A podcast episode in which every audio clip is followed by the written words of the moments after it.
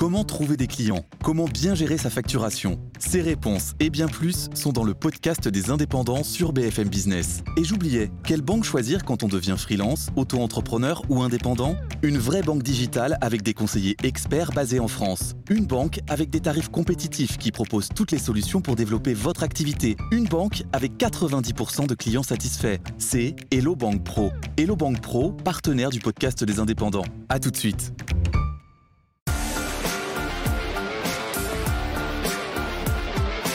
BFM Business, Focus Retail, Noémie Vira.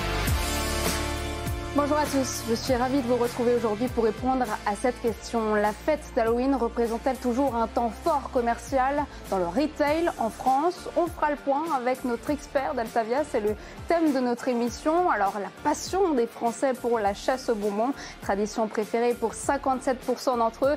Ils adorent en consommer, ils adorent aussi en offrir. Et puis en ces temps de crise, le bonbon c'est aussi une valeur refuge. Alors qui de mieux pour en parler que le leader de la confiserie, Haribo? Voici tout de suite mon premier invité sur BFM Business. Soyez les bienvenus. Focus Retail, l'interview. J'ai le plaisir d'accueillir sur ce plateau Jean-Philippe André. Bonjour. Bonjour. Vous êtes euh, président du directoire Haribo en France et à mes côtés également Ludovic Noël. Bonjour. Vous Bonjour, êtes euh, directeur général d'Altavia Aura. Merci à tous les deux de m'avoir euh, rejoint sur ce plateau. Alors, inutile de présenter le leader de la confiserie en Europe, mais tout de même un petit peu d'histoire. Le nom Haribo vient du nom de l'inventeur de la marque, Hans Riegel, le confiseur allemand créé la marque en 1920. Jean-Philippe André, à quel moment la marque connut-elle son premier succès, son véritable premier succès Le premier succès, c'est quand ce monsieur, Hans Riegel de Bonn, Haribo, a décidé, au moment où l'Allemagne allait très très mal, de se retirer au fond de son jardin et dans un apprenti de, de décider, je reviens à mon métier que je connais, je sais faire des bonbons. Il y avait une super associée, Gertrude, sa femme, et sa femme, super commerciale, elle a pris un vélo et elle a commencé. C'est à partir du premier bonbon que ce bonbon Haribo est devenu indispensable pour tout le monde depuis 1920 et l'histoire continue. Et c'est quoi le premier bonbon qui, qui vraiment a connu le plus grand succès? C'est l'ourson, c'est ça? À l'époque, traditionnellement, dans, dans- dans l'imaginaire des gens, ce qui était très euh, populaire, c'était les, les- les ours qui dansaient. Vous voyez l'i- l'image du Moyen Âge, l'ours qui danse. Et donc, on faisait un ours dansant. En allemand dans le texte, un Tanzbär. À ça, c'est ajouté toute l'histoire qui, est liée aussi au Télibert de- du président Roosevelt. Roosevelt qui euh, fait va à la chasse, doit tuer, euh, doit absolument tuer quelque chose. On veut lui donner en pâture un ourson. Il lui sauve la vie, il le prend pas. Et donc tout ça, ça, ça a nourri cette histoire de l'ourson. Ce qui fait qu'aujourd'hui, chez Haribo, mondialement, le numéro un, c'est toujours ce petit ourson. Donc un succès quasi immédiat qui ne s'est jamais éteint en France, où vous êtes présent depuis 46 ans. Alors on connaît vos produits phares, vous avez parlé de l'ourson, les fraises tagada, mais aussi les cro- crocodiles gélifiés. Quelle part euh, du marché français détenez-vous? Écoutez, moi, ça fait une quinzaine d'années maintenant que je suis, que j'ai la chance de présider cette société. On a dû démarrer avec 20 points de part de marché. À l'heure où on se parle, on, on doit être à 43, 44. Donc, vous voyez, on est à 44. On a près de la moitié euh, en valeur et près, euh, un peu plus maintenant en volume, de, de- en termes de, de mar- part de marché sur, euh, sur la France. Oui. Votre siège est à Marseille, c'est une filiale importante, la France? La France est la deuxième filiale. La, filiale est à Marseille. On en est très fiers parce qu'à l'époque, quand Hans Riegel, le, toujours euh, son fils, a, voulu euh, explorer le marché français, ils sont allés jusqu'au bout du bout de leur logique. Ils sont arrivés à Marseille. Ils ont trouvé une petite société. Ils ont acheté, cette société. Et de là est partie l'histoire de Haribo en France. Et comme je le disais, aujourd'hui, c'est la deuxième société du groupe. Et puis vous avez créé aussi un musée à Uzès. Parce Ça que quand- cartonne. Parce que, Combien parce de que quand on aime, quand on aime, on s'arrête pas. C'est-à-dire que nous, on pense qu'il y a vraiment une expérience. Le, le bonbon n'est pas indispensable. Ce qui est indispensable pour vous, c'est de donner du plaisir. Et, et- et- et dans le contexte actuel, notamment, vous êtes, on est ici chez, chez BFM, toute la journée, vous traitez comme de sujets extrêmement sérieux. Moi-même, des fois, avec une autre casquette, je, je les traite aussi. Euh, le bonbon, c'est ce moment régressif. On a tous quelque chose en nous de tagada ou de dragibus. Ce qui fait que on a poussé le, point et on a créé il y a très longtemps déjà maintenant un musée du bonbon et il y a près de 280 000 personnes qui viennent, qui payent pour avoir une expérience de, marque et, qui plongent dans la marque Haribo à, à Uzès. Ah, vous parlez d'expérience de marque, il y a la fête euh, d'Halloween qui approche, cette fête qui a contribué à 15% du chiffre annuel de la confiserie de sucre l'année passée. Comment on prépare cet événement chez, chez Haribo? Vous êtes entouré de bonbons, est-ce qu'il y a des références exclusives pour cet événement? On prépare ça comme le Tour de France. Je, ah oui, je vous le dis parce qu'on est, on est sponsor du Tour de France aussi. C'est-à-dire, euh, c'est une, une, semaine, deux semaines de vente en, en, en magasin, c'est un an de travail. C'est-à-dire que on va, on va faire Halloween là dans, dans, dans aujourd'hui. Donc à peine la fête passée, vous préparez passé, déjà la prochaine. On tire le bilan. Et quels sont les futurs bonbons qu'on va proposer pour l'an prochain? On y réfléchit 3-4 mois, brainstorming. On va vous interroger si vous êtes, euh, si vous êtes consommatrice. On se met en situation de les produire parce qu'ils sont de plus en plus sophistiqués, dans les packaging de plus en plus sophistiqués. Après, il faut produire, c'est-à-dire qu'on va produire entre mai, juin, juillet. Euh, on aura tout proposé à nos clients, Monsieur Système U, Monsieur Intermarché, mais chaque boulangerie également, chaque station-service de ce pays. Et après, on, a, euh, on, on, est là pour faire effectivement la plus grande opération de l'année pour, pour, pour la confiserie. Alors là, vous, vous nous avez amené vos produits en plateau. Ce sont des bonbons qui sortent de l'ordinaire. Présentez, on a, présentez-nous les. Alors, il y a à la fois de, de, de, de l'ordinaire, puisque vous connaissez les, les, les bonbons que vous avez cités, mais Halloween, c'est tellement important que D'ailleurs, le consommateur l'exige de nous. Ils veulent des bonbons spécifiques, des formes spécifiques, un accompagnement spécifique. C'est-à-dire, Halloween, c'est un rite. Euh, vous, allez, vous allez où vos enfants, vos familles vont se déguiser. Vous allez faire du trick and treat, vous allez toquer euh, chez les gens. Euh, maintenant, ce, ce, dont ils ont besoin, c'est via le digital, ils veulent de l'escape game. C'est-à-dire que même le concept lui-même de, de, de, de, Halloween chez Haribo n'est plus le même que celui qu'il était il y a même 5 Vous vous ans. investissez dans le gaming? Bien sûr, bien sûr. D'accord parce que c'est une exigence. Vous voulez jouer avec les produits arrivant en escape game. En plus, quand même, il faut continuer à insister là-dessus, la convivialité originelle de cet événement qui consiste à, à, vous déguiser, vous êtes un petit gamin, vous allez toquer chez votre voisin, et ce monsieur ou cette dame a 70, 75 ans, et puis elle va vous donner un bonbon, c'est quand même quelque chose qui fait partie quand même de la convivialité, et dont on a beaucoup, et je pense, de plus en plus besoin par les temps qui courent. Je crois que Ludovic a envie de goûter les bonbons que vous avez apportés en plateau, peut-être que vous pouvez nous les faire passer. je, je, vais vous les faire passer tout en signalant qu'ils sont en vente libre dans tous les bons supermarchés, Exactement. évidemment. Et moi, je reviendrai peut-être sur cette question-là. Euh, au moment du, du, confinement, on a vu un certain nombre de marques euh, être tentées par la, stratégie direct du consumer. On a vu du ketchup Heinz qui est de se dire, bah, puisque le retail est fermé, puisque les magasins sont fermés, il va falloir peut-être qu'on réfléchisse à des stratégies pour vendre directement à des clients sans passer par des réseaux. Vous les avez cités, hein, vous êtes euh, présent partout, station-service, cinéma, euh, retail, euh, on va dire de type GSA. Euh, pour Haribo aujourd'hui, le, le direct to consumer, c'est une stratégie où vous continuez à investir effectivement sur des lieux de vente euh, de distributeurs Alors c'est à la fois une stratégie, la stratégie c'est le multicanal chez nous. C'est-à-dire que 70%, 75% de nos ventes se font en GMS. C'est pour ça que quand on parle de nos clients, mais même quand on parle de négociations très compliquées, nous on a besoin, on a besoin de, de, de nos clients parce que ce sont les porte-avions qui permettent d'arriver chez vous.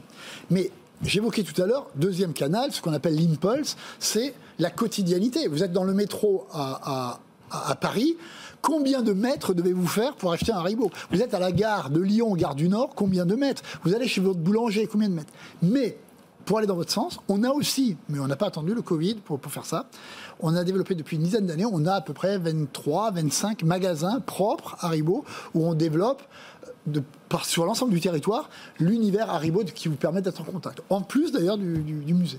Est-ce que ah, ces magasins en particulier vous permettent aussi d'avoir des retours consommateurs qui vous aident dans les, les, innovations que vous allez lancer derrière? Nous, ce qui est important, on est friand, on est friand parce que c'est le métier qui veut ça. On est friand d'études très très sophistiquées avec des panélistes, etc. On le fait mm. parce que c'est notre métier. Et puis euh, moi, je suis né, là, je suis né là-dedans et on continue à faire. Et votre point est extrêmement important. Il faut qu'on continue à garder l'intuitivité immédiate qui vient de votre réflexion. Et j'ai besoin, donc on a des centaines de milliers de contacts à travers, les, à travers, euh, à travers nos, nos, magasins propres. On a aussi beaucoup de contacts par rapport à ce qu'on appelle dans le jargon des focus group. Ouais. Mais cette intuitivité immédiate et de pouvoir dire, tiens, qu'est-ce qui est en train de changer à la fois dans vos têtes dans vos cœurs, parce que je répète, c'est pas qu'un bonbon vous achetez, vous voulez bien plus qu'un bonbon. Et derrière aussi dans votre estomac, j'ai besoin de savoir ça. J'ai du mal à me concentrer, hein, puisque ça sent vraiment les fraises tagada. J'ai eu le malheur d'ouvrir le seau de bonbons. Alors, euh, je vais aborder un autre sujet avec vous, Jean-Philippe André. Vous êtes aussi président de l'Association nationale des industries alimentaires. Donc, le sujet qui domine euh, l'actualité en ce moment, c'est bien sûr l'inflation, euh, qui a déjà atteint quasiment 8% sur un an dans l'alimentaire. Les prix continuent d'augmenter. Est-ce que cette augmentation, elle doit être impactée au niveau des consommateurs, selon vous, Jean-Philippe André? Nous, on ne fait pas les prix. On, mais on, doit, on doit intégrer des coûts. C'est très important pour euh, les, gens qui nous écoutent. Et au niveau des coûts, il faut que la, réalité de la logique économique soit traduite en définitive dans le prix que vous allez acheter. Je m'explique, ça fait très longtemps que vous parlez ici, on a beaucoup parlé, notamment sur BFM Business, du fait que les matières premières agricoles ont augmenté. Dans le petit sachet que vous avez là, il y a du sucre. Je n'y peux rien si ce sucre augmente. Si, j'ai le choix, c'est de ne pas acheter de sucre. Mais vous vous rendrez vite compte que ce plateau, il n'aura pas l'aspect festif qu'il a maintenant. La deuxième chose, dans mon petit sachet, j'ai aussi besoin de le conditionner. J'ai besoin d'avoir la, matière plastique, j'ai besoin d'avoir une boîte, j'ai besoin de carton. J'ai toujours pas le choix. Ou, je répète, le choix de ne pas produire. Vous serez d'accord avec moi On continue la prochaine étape. Ce qu'on vient de découvrir depuis quelques semaines, c'est notamment un choc de l'énergie. Moi, j'appelle ça un tsunami de, coûts. Donc, à la fin, à travers l'exemple de Haribo, mais c'est valable pour toute la filière. Il faut bien avoir clair en, tête ceci, c'est que le choc des coûts doit, d'une manière ou d'une autre, sans qu'il y ait un déni, être traduit dans les, dans les coûts et dans les prix, dans les tarifs qu'on propose. Et si ceci n'était pas fait, et je reviens un peu à la mission et je pense que c'est une mission très noble de notre industrie. Je dis toujours, hein, c'est la première industrie de France. Il y a 16 000 entreprises. 98% de ces entreprises, ce sont des PME. S'il n'y a pas cette logique de prise en compte, attention, la chaîne de la nourriture peut être fragilisée. On a bien tenu pendant la Covid. Il ne faut pas qu'à travers la crise de l'énergie qu'on a actuellement, c'est pour ça qu'on est très très sensible et très attentif à ce qui va se décider un peu au niveau des pouvoirs publics ici à Paris, encore beaucoup plus ce qui se décide en ce moment au, niveau européen, il faut que ça se traduise dans les prix. On ne, il n'y aura pas, il y a eu cette, musique un moment d'effet d'aubaine, personne ne fait d'effet d'aubaine. Je n'ai aucun intérêt, moi, à vous vendre un centime trop cher ceci. Dernière question, puisqu'on n'a plus de temps, est-ce que vous attendez euh, davantage d'aide de la part du gouvernement? Aujourd'hui, on est soutenu, l'État ne peut pas tout faire. Par contre, il faut qu'il y ait une clarté extrêmement rapide dans les toutes prochaines semaines, sinon tout prochain jour, sur est-ce que oui ou non on plafonne l'énergie, est-ce que oui ou non on déconnecte, de manière à ce que chaque chef d'entreprise sache à quel coût il va acheter son énergie l'an prochain. Merci Jean-Philippe André. Je rappelle que vous êtes président du directoire Haribo France. Merci Ludovic Noël. On vous retrouve juste après le journal du retail présenté par Eva Jaco. Focus Retail, le journal du retail. Bonjour Eva. Bonjour Noémie. On commence ce journal euh, par la marque Don't Call Me Jennifer qui s'engage pour redonner du pouvoir d'achat aux étudiants en difficulté. C'est vrai que certains sont dans une situation euh, très précaire. Oui, euh, l'opération 100% remboursée, 100% stylée a lieu dans 230 magasins Don't Call Me Jennifer en France et également sur leur site internet. Elle se tiendra jusqu'au 6 novembre prochain. Alors la cliente choisit des produits euh, qui figurent dans l'offre euh, et ces derniers lui seront remboursés à 100% par des bons d'achat. L'objectif de cette opération, c'est de lutter contre la précarité Alors selon la directrice de la marque, Chloé Ortiz, c'est une manière de redonner du pouvoir d'achat aux jeunes au moment où ils en ont euh, vraiment besoin. Autre marque à s'engager également contre la précarité étudiante, euh, Getir propose des paniers à destination euh, des étudiants. Des courses alimentaires de beauté et d'hygiène sont livrées aux jeunes dans sept grandes villes étudiantes. Quatre propositions sont disponibles à partir de 5 euros. Et puis un nouveau centre commercial vient d'ouvrir ses portes dans le 14e arrondissement euh, de Paris. Ça s'appelle les Ateliers Gaieté. C'est un nouveau euh, projet multifonction. On peut travailler, faire son shopping, se restaurer et même se loger, Eva. Oui, tout à fait. Ce nouveau centre commercial inauguré par Unibail Rodamco Westfield s'étend sur 28 000 mètres carrés et sur plusieurs niveaux. Donc, il est situé dans le quartier de Montparnasse. On y retrouve une soixantaine de magasins, euh, comme par exemple Darty, Monsieur Bricolage, Gosport, Truffaut. On trouve même un hôtel Pullman ainsi qu'un food court euh, nommé le Food Society de 35 000 mètres carrés avec une quinzaine de restaurants. Et puis, il y a aussi l'ouverture d'un nouveau magasin Leclerc à l'intérieur de ce centre commercial. Oui, il s'agit du deuxième Leclerc parisien hyper urbain, après celui situé euh, boulevard McDonald dans le 19e. Alors il s'étend euh, sur 2500 mètres carrés avec une boucherie, une fromagerie et même une poissonnerie. Il propose au total 30 euh, 000 références. L'objectif ici, c'est de faire venir le prix Leclerc en centre-ville avec un objectif, celui de 20, 25% moins cher que le concurrent le plus proche, en l'occurrence Franprix. Et puis les acteurs du discount en France euh, marquent encore des points ce mois-ci. Ils gagnent de nouvelles parts de marché, 2,7% pour Aldi, 7,4% pour Lidl. Et face à cette embellie, un nouvel acteur arrive en France. Oui, tout à fait. Rendez-vous le 10 novembre prochain à Ponto Combo, en région euh, Île-de-France, pour découvrir le nouveau magasin discounter espagnol Prima Prix. Alors lui, il a été fondé en 2014. C'est une enseigne qui détient 160 euh, magasins en, Espagne et principalement à Madrid. Le magasin propose des produits euh, grandes marques avec à 25 voire 40% moins cher qu'ailleurs. Alors Prima Prix se revendique comme l'outlet de la grande conso pour se différencier des acteurs comme Action Stocomanie ou encore Maxi Bazar et il ressemble un petit peu euh, au discounter euh, normal que l'on connaît nous en France déjà. Eva, il ne reste plus que 25 jours avant le début de la Coupe du Monde de foot au Qatar. En coulisses, certaines enseignes réfléchissent déjà à leurs opérations commerciales. C'est le cas de Conforama. Son idée va réjouir les fans de foot. Oui, exactement, comme, comme euh, Fnac Darty ou encore euh, Boulanger. Eh bien, l'enseigne d'équipement propose de louer euh, des télévisions haut de gamme en partenariat avec CTLM et dans 165 magasins de son réseau. Alors, moyennant un premier versement qui correspond à 8% du prix et un loyer sur 48 mois, eh bien, vous pourrez avoir accès à l'un, à l'une des 21 références de télévision haut de gamme. Alors, dès la fin de l'utilisation de la télé, celle-ci sera remise sur le marché de la seconde main. Merci Eva Jacon. On vous retrouve euh, la semaine prochaine. Et puis tout de suite, on passe au focus avec vous, Ludovic euh, Noël. On va parler d'Halloween, période cruciale pour les enseignes. Focus Retail, le focus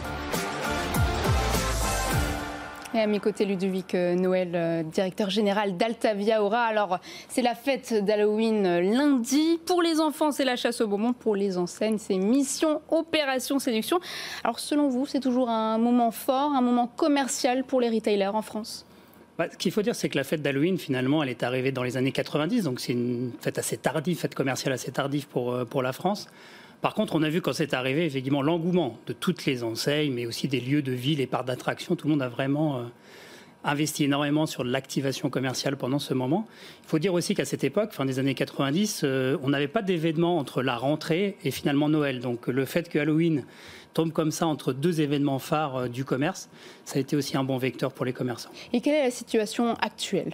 Bah, Aujourd'hui, on a le Black Friday, on a le Single Day d'Alibaba, ça veut dire qu'on se retrouve avec d'autres événements. Il y a beaucoup d'événements commerciaux. Exactement. Ce qu'on peut dire, c'est que les marques continuent à être très actives autour euh, effectivement d'Halloween.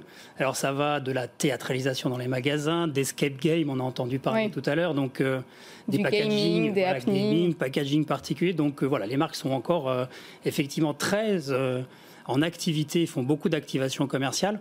On va dire que la GSE suit, puisque la GSA pardon, suit, parce qu'effectivement, euh, les grandes surfaces euh, accueillent ces marques-là. Peut-être que dans les réseaux euh, spécialisés, on a un peu l'impression cette année que c'est un peu plus light en termes de décoration de vitrines. Notamment, on a eu des compétitions à un certain moment, effectivement, sur Halloween, elles étaient assez incroyables. Peut-être un peu plus légères, sobriété oblige.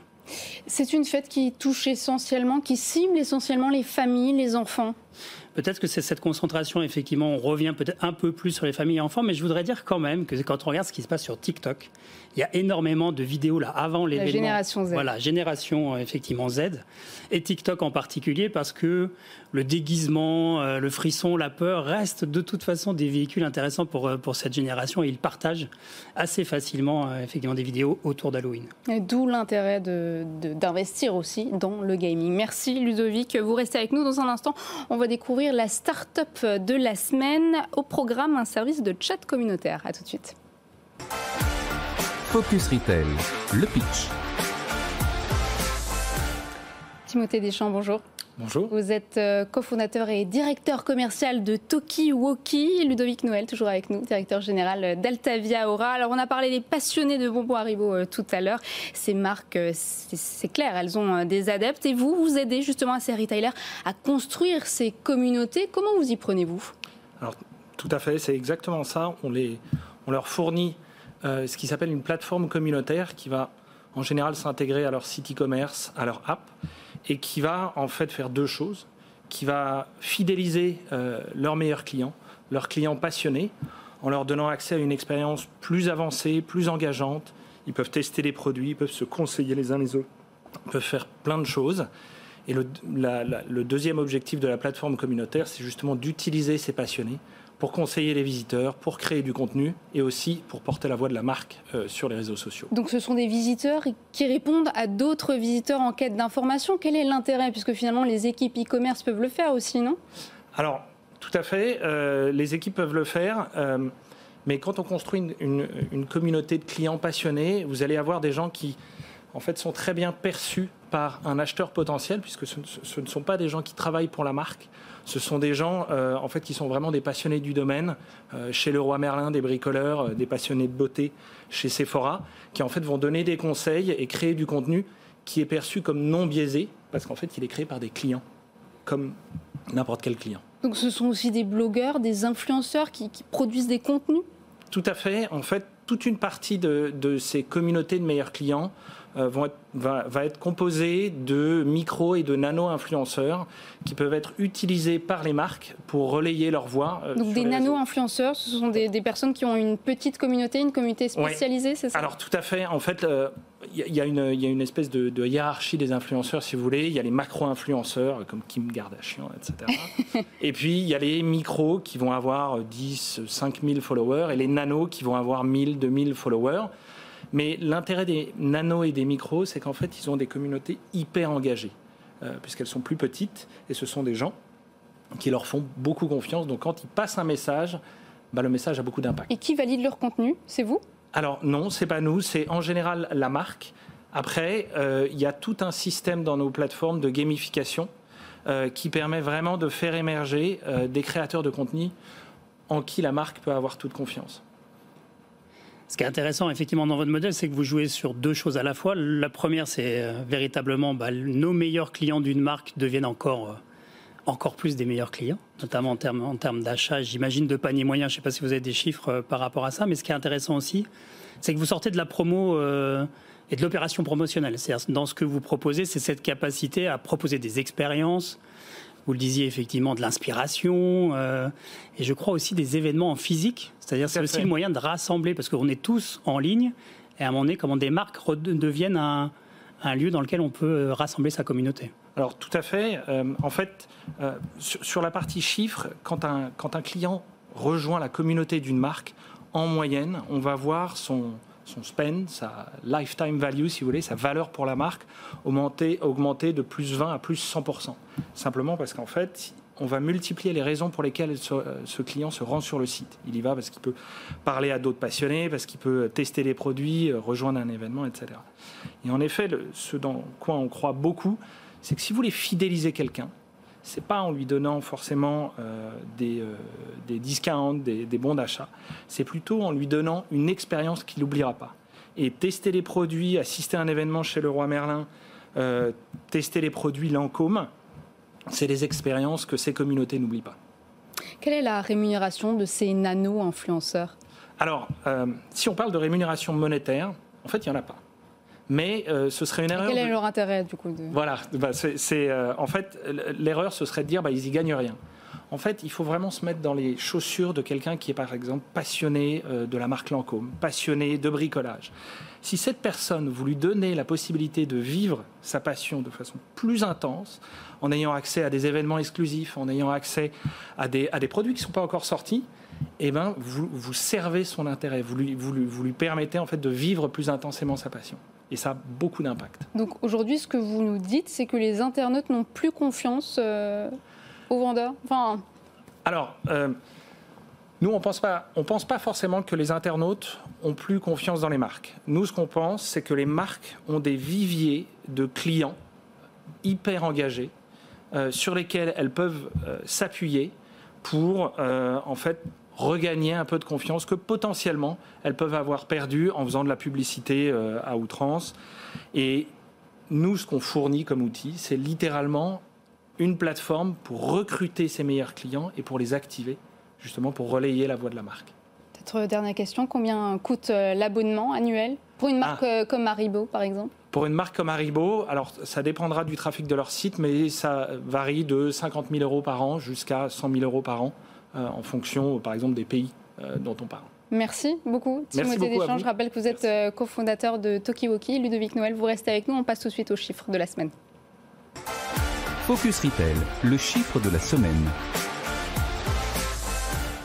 Le chiffre avec vous, Ludovic Noël, directeur général d'Altavia Aura. Alors, on aura les résultats de cette année d'ici quelques jours. Mais ce qui est sûr, c'est qu'Halloween est un phénomène de société. Les Français se jettent sur les bonbons à cette période. Et l'an dernier, la, la consommation de confiserie a battu les records. Et oui, record pic historique, hein, jamais connu dans, le marché du bonbon, 94 millions euh, d'euros. C'est le chiffre d'affaires les 15 jours durant la période d'Halloween et qui montre effectivement cette dynamique. Alors on ne va pas prendre l'année 2020 parce qu'elle est un peu particulière, on le sait bien, mais si on prend la référence 2019, c'est plus 11% par rapport à 2019, donc preuve de cette dynamique. Que le secteur a tout de même été très affecté par le Covid aussi. Exactement. Alors les, les grands gagnants en fait par rapport à, à cette, ce chiffre d'affaires 2021. D'abord, c'est Haribo. Euh, vraiment, on sent là le, leader, à 46% de part de marché dans, dans ce chiffre d'affaires. Ensuite, on a les marques distributeurs, qui sont le, deuxième vendeur oui, de, de, confiserie. Et enfin, le groupe Lutti, le confiseur Lutti. Et à eux trois, ils représentent 80% de ce chiffre d'affaires qui a été généré en 2021. Et c'est vrai que dans ces temps de crise, les Français ont aussi besoin de, de réconfort. On peut dire que le bonbon, c'est une valeur refuge. Oui, on peut le dire. On peut aussi ajouter que euh, toutes les marques dans le marché du bonbon sont extrêmement innovantes. Hmm. Ça va des nouvelles expériences euh, gustatives avec beaucoup plus euh, d'acidité, mais on voit aussi les, les, têtes brûlées. Les têtes brûlées, qui est un, grand succès, effectivement. On voit la théâtralisation dans les magasins, les investissements, les packaging spécifiques. Euh, tout ça montre qu'effectivement, on espère qu'en 2022, euh, la barre des 100 millions pourrait être franchie. Bah, ça, on va le voir d'ici quelques jours. Mais autre chiffre intéressant, c'est le principal circuit de croissance entre 2019 et 2021. Oui, très étonnant en fait. Dans le chiffre d'affaires 2021, le principal canal de distribution euh, des bonbons, c'est le drive, bien avant le supermarché, puisqu'il représente effectivement 32 euh, de mode de distribution, ça veut dire aussi que le bonbon bah, est un fond de panier euh, pour, euh, pour les gens qui achètent sur le drive. L'eau, les, les, besoins essentiels et les bonbons qui sont commandés via le drive. Merci beaucoup Ludovic Noël. Je rappelle que vous êtes directeur général d'Altavia Aura. On vous souhaite tous les deux une très bonne fête d'Halloween avec plein de bonbons bien sûr. N'en abusez pas trop non plus. Je vous souhaite une excellente fin de semaine et à lundi dans Good Morning Business. Focus Retail la distribution de demain s'invente aujourd'hui.